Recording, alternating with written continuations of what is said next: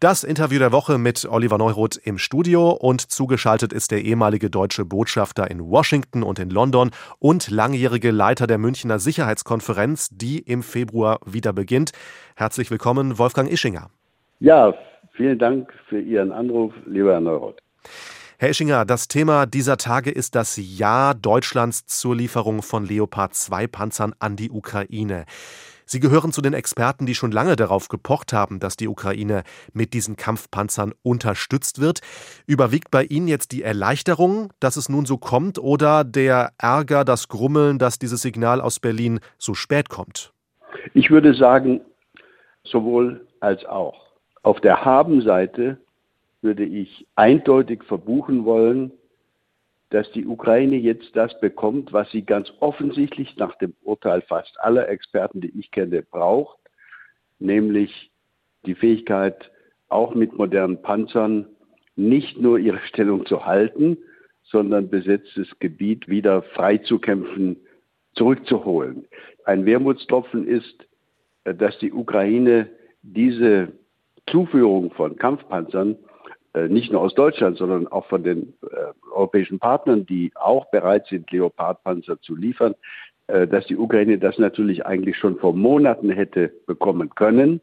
Das hätte viel äh, Mühe, viel Ärger, viel Tod, viel Leid äh, möglicherweise ersparen können.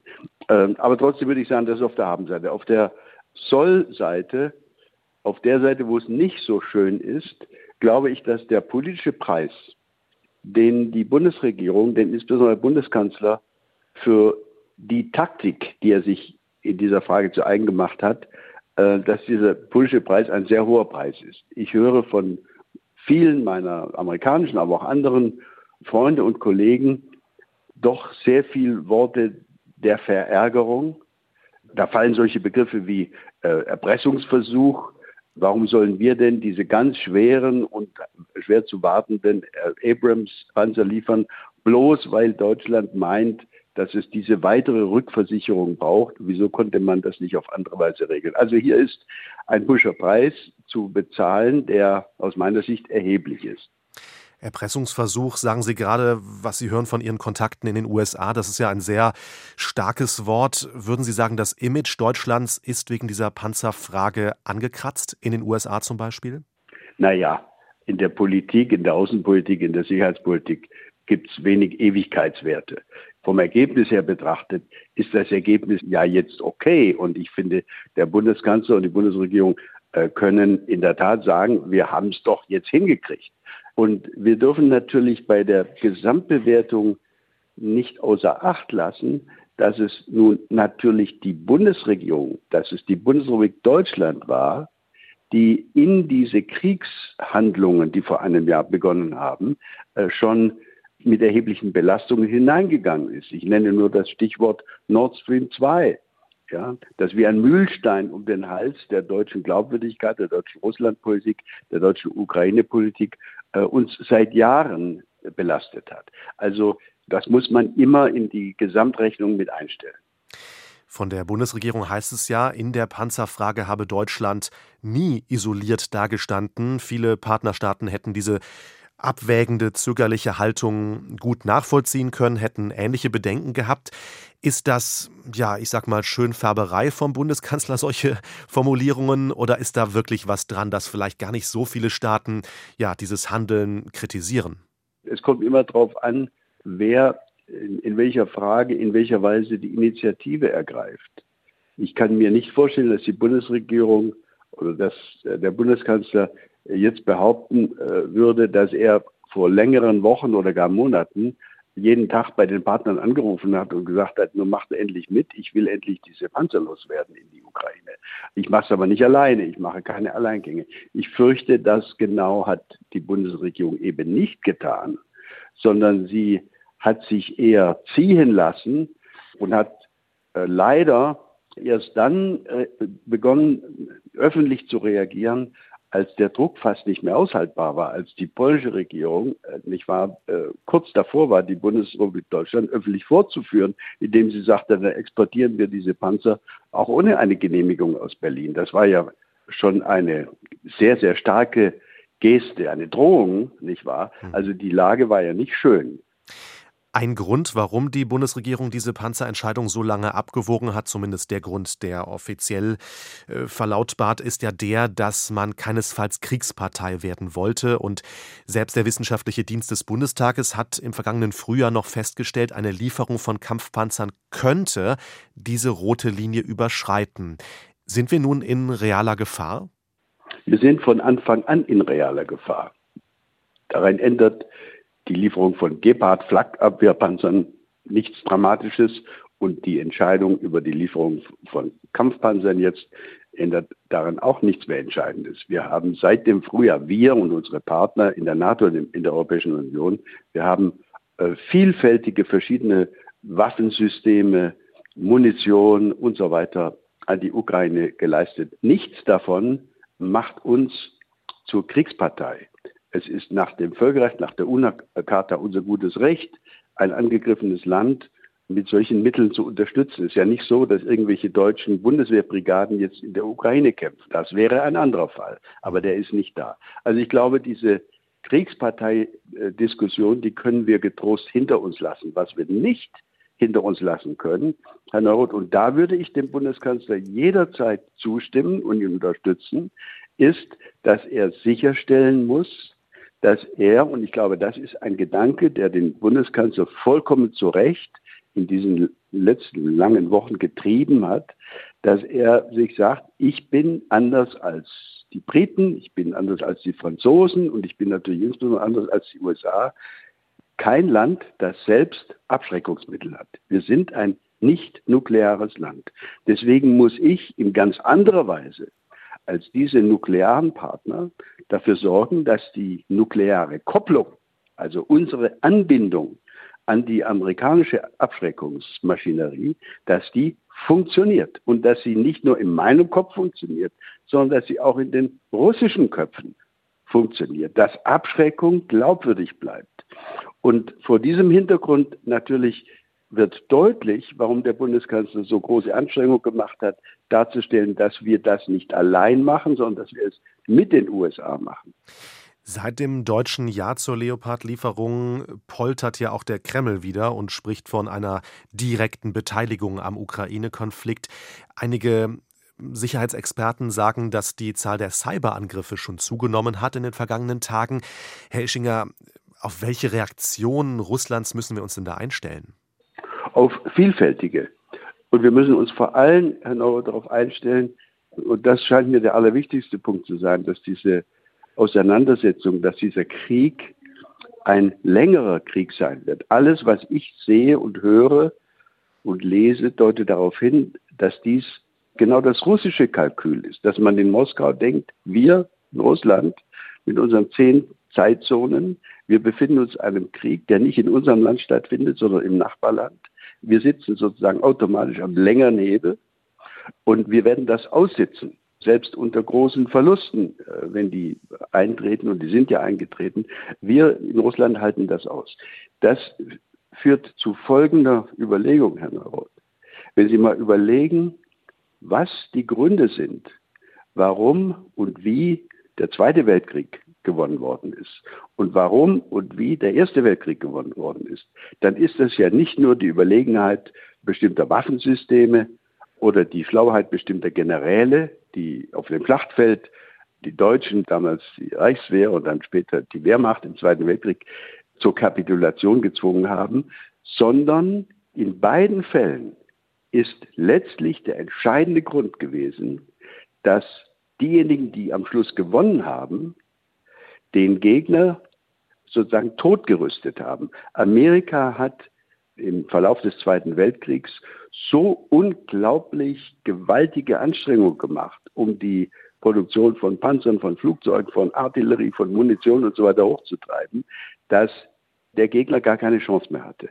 Und wenn Sie diesen Konflikt, diesen jetzigen Krieg unter diesem Blickwinkel betrachten und wenn Sie feststellen, dass das russische Bruttosozialprodukt ungefähr so groß ist wie das spanische oder das italienische oder irgendwo dazwischen, dann ist es doch vollkommen klar, dass Russland niemals imstande sein wird, mitzuhalten, wenn es um die Auseinandersetzung geht, wer kann hier eigentlich mehr Waffensysteme, mehr Munition, mehr Material produzieren, vom LKW über die Helme, über die Winterausrüstung äh, und so weiter. Wer wird da sozusagen ökonomisch, produktionsmäßig obsiegen? Wir müssen uns auf eine Art Kriegswirtschaft einstellen. Wir müssen die, von der Bundesregierung die Vorgabe rausgeben, dass die Unternehmen, die Ersatzteile produzieren, die Material produzieren, die Munition produzieren,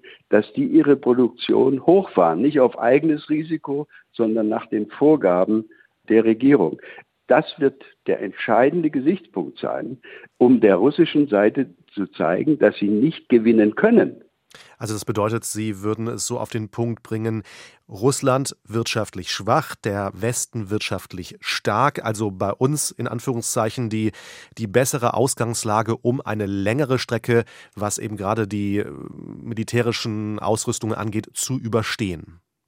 Genau so. Schauen Sie mal, wie das in den 80er Jahren war. Ronald Reagan, äh, Gorbatschow die Frage der damaligen INF-Verhandlungen, die strategischen Nuklearverhandlungen.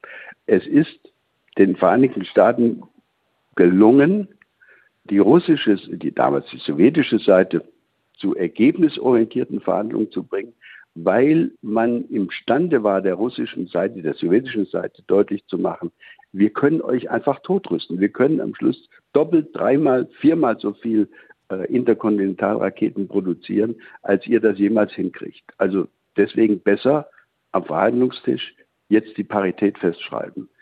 Das war das Erfolgsrezept in der Abrüstungspolitik der 80er Jahre. Es sind keine schönen Rezepte, hier geht es um Machtpolitik, aber es ist zumindest ein Rezept, das kriegsverhindernd und kriegsbeendend wirken kann. Und wir müssen uns an diese Rezepte erinnern. Hier geht es nicht nur um den Überlebenswillen der ukrainischen Soldaten auf dem Schlachtfeld in der Ostukraine.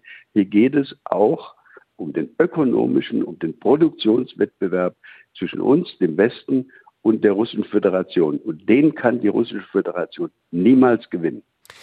Der ukrainische Präsident hat sich ja nach dem Ja der Bundesregierung zur Kampfpanzerlieferung bedankt und gleich um Kampfjets gebeten. Das ist jetzt die nächste Debatte, in der wir drinstecken. Also gleich die nächste militärische Kategorie angefordert sozusagen. Ist das frech? Naja, äh, ich würde mal sagen, aus ukrainischer Sicht ist das folgerichtig. Äh, wenn Sie ukrainischer General wären, würden sie genau dieses sagen. Ich kann alles gebrauchen, was uns hilft, die russische Armee aus der Ukraine zu vertreiben. Ob und wie wir sinnvoll darauf reagieren können, auf solche Anfragen, das ist dann unsere Entscheidung. Und wenn Sie meine Meinung dazu hören wollen, dann finde ich es richtig, genau wie bei der Panzerdebatte, sorgfältigst abzuwägen, keine Alleingänge zu unternehmen, soweit es um die Bundesrepublik Deutschland geht, sicherzustellen, dass die Abschreckungskopplung, die nukleare Absicherung Deutschlands funktioniert. Aber wenn alle diese Voraussetzungen gegeben sind, dann würde ich es für klug halten, nicht jetzt in einer Lage, in der das noch eher eine theoretische Frage ist, zu sagen, niemals werden wir irgendein einziges Flugzeug zur Verfügung stellen, sondern ich würde sagen, das hängt von der weiteren Entwicklung dieses Krieges in unserer Nachbarschaft ab. Schauen Sie, in dem Augenblick, in dem Sie was ausschließen, machen Sie es natürlich der russischen Seite leicht. Dann weiß die russische Seite, aha, also westliche moderne Kampfflugzeuge kommen jedenfalls nicht. Dann können wir bestimmte Vorsichtsmaßnahmen, dann können wir die schon mal wieder fallen lassen. Herr Ischinger, der Ukraine-Krieg ist ja leider nicht das einzige Spannungsfeld auf der Welt. Gerade seit Monaten spitzt sich auch der Konflikt zwischen China und Taiwan immer mehr zu. Die Führung in Peking betrachtet Taiwan ja als Teil ihres Territoriums, obwohl sie den Inselstaat nie kontrolliert hat. China spricht von einer Wiedervereinigung Taiwans mit dem Festland und wenn nötig, ja, auch mit gewaltsamen Mitteln. Müssen wir uns dort auf den nächsten Krieg einstellen? Das Risiko einer militärischen Auseinandersetzung über die Zukunft Taiwans ist in, der, in den letzten Jahren sicherlich gewachsen, jawohl.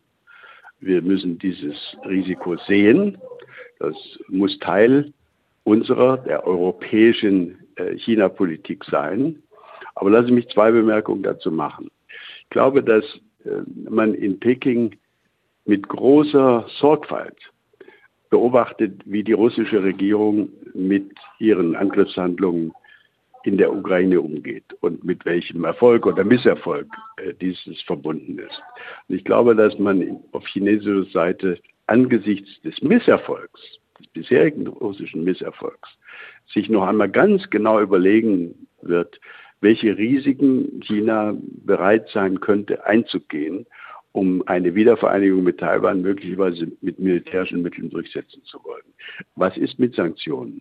Kann China seine Wachstumsraten von sechs Prozent aufrechterhalten, wenn im Falle einer militärischen Auseinandersetzung plötzlich massivere westliche Sanktionen stattfinden würden? Also ganz großes Fragezeichen. Und ich würde mal vermuten, dass der Vorgang Ukraine im Augenblick in den Köpfen der Entscheidungsträger in Peking eher zu größerer Vorsicht als zu größerem Wagemut veranlasst.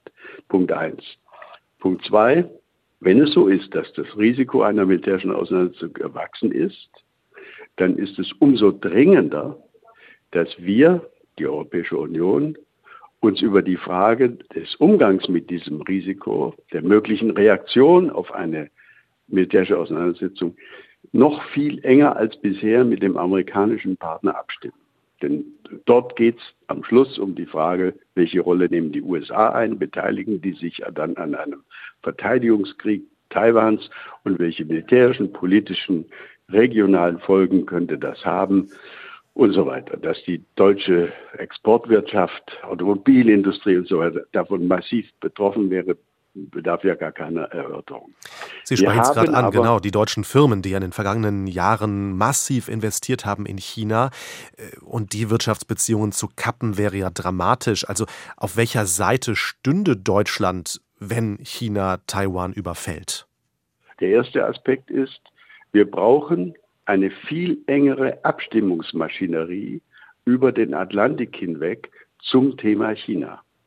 Wenn Sie sich mal betrachten, wie engmaschig unser Abstimmungsmechanismus zum Thema Russland ist, da tagen wirklich, sage und schreibe, in Brüssel, in der NATO jeden Tag Arbeitsgruppen, Botschafter, Minister zum Thema Russland. Da passt kein Stück Papier dazwischen.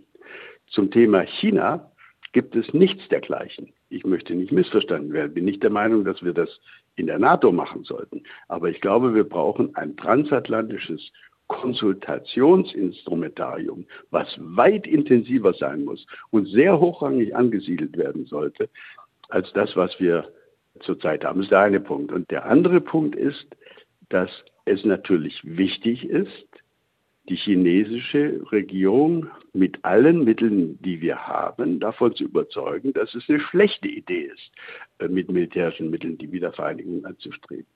Und was, welche Mittel stehen uns zur Verfügung? Wir können uns, und ich persönlich glaube, wir sollten uns beteiligen, so gut wir das können, an dem Versuch, auch hier Abschreckung stattfinden zu lassen.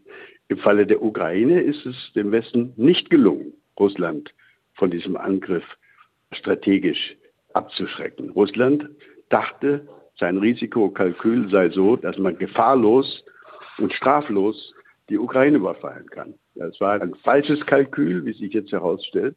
Aber Russland hat es eben getan. Können wir gemeinsam mit den USA dazu beitragen, dass das Risikokalkül Chinas so ist, dass China Pläne zur militärischen Umsetzung seiner Wiedervereinigungsideen nicht verwirklicht. Das ist eine der großen Fragen, die sich gerade auch im transatlantischen Verhältnis für die nächsten Monate und Jahre stellt. Aus meiner Sicht ist das Thema Russland das aktuell wichtigste Thema. Aber die Frage des richtigen und falschen Umgangs mit China wird die große Herausforderung für die transatlantische Community sein mit potenzieller Spaltwirkung, wenn wir uns da auseinanderdividieren lassen und mit den entsprechend großen negativen Nebenwirkungen für die deutsche Industrie, die immens, wie Sie ja gerade selbst gesagt haben, investiert ist in China und Abhängigkeiten äh, entstanden sind im Umgang mit China, die so leicht auch gar nicht abbaubar sind, jedenfalls nicht in der kurzen Frist. Die Bundesregierung arbeitet ja an einer China-Strategie. Was gehört da Ihrer Meinung nach konkret rein? Das Allerwichtigste, Herr Neuroth, ist, dass wir aufhören zu denken, es geht hier um eine deutsche China-Strategie. Eine deutsche China-Strategie macht nur dann Sinn, wenn sie integraler Bestandteil einer EU-China-Strategie ist. Es ist wirklich aberwitzig, sich vorzustellen, dass in China sozusagen nacheinander der portugiesische Außenminister, der estnische Ministerpräsident und dann der deutsche Wirtschaftsminister aufkreuzt und äh, eigene Vorstellungen äußert. Kein Wunder, wenn wir als Europäer dann von den Chinesen ganz locker auseinanderdividiert werden. Was also zentral gebraucht wird, ist nicht nur eine deutsche China-Strategie, das ist löblich, dass unter Federführung des Auswärtigen Amts hier deutsche Strategiepapiere erstellt werden. Aber der nächste und viel wichtigere Schritt ist, dass wir eine Lage herbeiführen, in der die Europäische Union zum Thema China mit einer Stimme spricht und diese eine Stimme auch deutlich und ohne Wackeln in China äh, zur Sprache bringt. Wenn wir sagen können, hier reden 450 Millionen Europäer und nicht etwa nur 10 Millionen Schweden und, und 5 Millionen Holländer und so weiter, sondern hier spricht einer der größten Wirtschaftsblöcke der Welt, die Europäische Union. Wir haben hier eine Meinung, wir sprechen Warnungen aus, wir sprechen aber auch Angebote aus, dann haben wir eine große Chance, in Peking ernst genommen zu werden. Übrigens gilt das Gleiche natürlich auch für Washington. Herr Ischinger, zum Abschluss würde ich Ihnen noch gerne eine Frage stellen, etwas perspektivisch auf die nächsten Jahre geblickt. Moskau und Peking fallen wohl eher als die, ich sag mal, engen Verbündeten Berlins aus oder zumindest sind da die Aussichten etwas schwierig. Washington, die USA, klar, sind der engste Verbündete Deutschlands auf wen können wir denn noch zählen in den nächsten Jahren? Also wird wirklich Washington quasi der Fokus für die deutsche Regierung sein oder müssen sich da quasi andere Verbündete auftun? Aus meiner Sicht äh, wird Washington auf absehbare Zeit der wichtigste Ankerplatz für uns, für die Deutschen, für die Europäer sein in einer Welt zunehmender Systemkonflikte, zunehmender rivalisierender Großmachtkonflikte, zunehmender globaler Unsicherheiten, zunehmender Unfähigkeit des Weltsicherheitsrats mit Konflikten so umzugehen, dass man sie eindämmt oder gar beenden kann. Die transatlantische Partnerschaft halte ich für völlig unverzichtbar. Aber wir müssen natürlich unser Netz in der Tat, und deswegen bin ich dankbar für Ihre Frage, weiter auswerfen. Es gibt ja gute und hochinteressante Ansätze, auch in der deutschen außenpolitischen Diskussion. Wie können wir beispielsweise nicht nur mit dem Nahen Osten, sondern mit dem afrikanischen Kontinent so umgehen, dass das ein Partnerkontinent wird, mit dem wir produktiv zusammenarbeiten. Egal, ob es jetzt um grünen Wasserstoff oder um das Zurückdämmen der Migration geht. In Afrika werden wir es in wenigen Jahrzehnten mit drei Milliarden Menschen zu tun haben, die alle gerne einen Job hätten und möglicherweise, wenn sie dort keinen finden, in zunehmenden Zahlen äh, nach Europa drängen. Afrika verfügt aber auch über enorme Schätze. Eine einladende Außenpolitik zu betreiben, um die Nachbarbereiche Europas, wenn wir schon mit Russland auf absehbare Zeit eher im Konflikt liegen müssen, was massiv zu bedauern ist, dann müssen wir mit den westasiatischen Staaten, ich denke an Usbekistan, an Kasachstan und an andere genauso wie mit den weit über 40 Staaten Afrika südlich der Sahara und so weiter auch versuchen, engere Bande zu knüpfen. Und wir werden in wenigen Tagen ja in München die diesjährige Auflage der Münchner Sicherheitskonferenz erleben. Mein Nachfolger Christoph Holzgen, das Team der Münchner Sicherheitskonferenz, bemüht sich sehr, schon in diesem Jahr auch wichtige Repräsentanten aus dem sogenannten globalen Süden äh, nach München zu holen, um hier die richtigen Akzente zu setzen.